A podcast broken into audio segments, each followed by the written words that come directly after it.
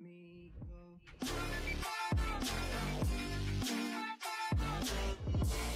Uma coisa que chega a ser engraçada é que quando a chapa esquenta, eu já vi pessoas que não conhecem Jesus, que não são seguidoras de Jesus, nem religiosas são, mas se depararam numa situação com um cara encapetado, e aí o que, que o cara faz? Ele parte para cima do capeta, dá-lhe uma tapa, pega um pedaço de pau, não.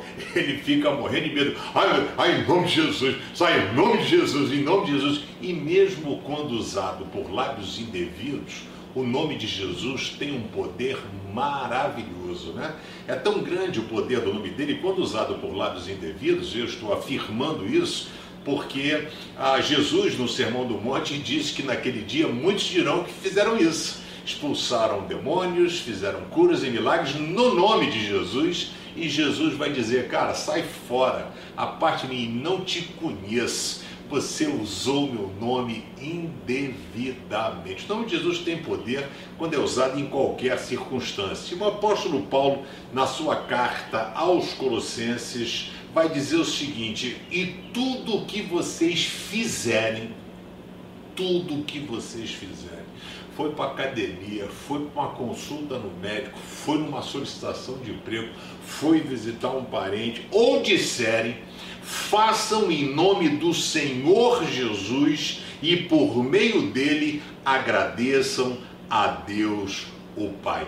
O grande problema é que na teologia atual a gente inverteu tudo, né? Ou seja, a cada pessoa é o seu próprio Deus. Tudo bem que você tem que correr atrás, fazer a sua parte, mas o ego está inflado, velho. E Deus não tem mais espaço na vida de muita gente.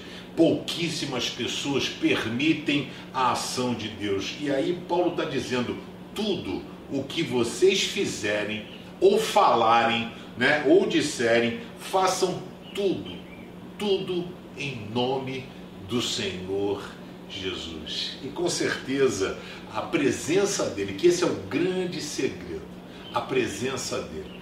Ele não disse que nós não passaríamos por lutas, ele não disse que nós não passaríamos por eh, tribulações, ele disse que nós iríamos passar por muitas aflições. No mundo tereis aflições, mas ele disse assim: a minha presença, eu estarei com vocês. Então o problema não é a luta e o desafio, mas quem está ao seu lado. Por isso, tenha sempre a melhor companhia, tudo que você fizer, se lembre que Jesus quer estar com você. Comigo ele está e contigo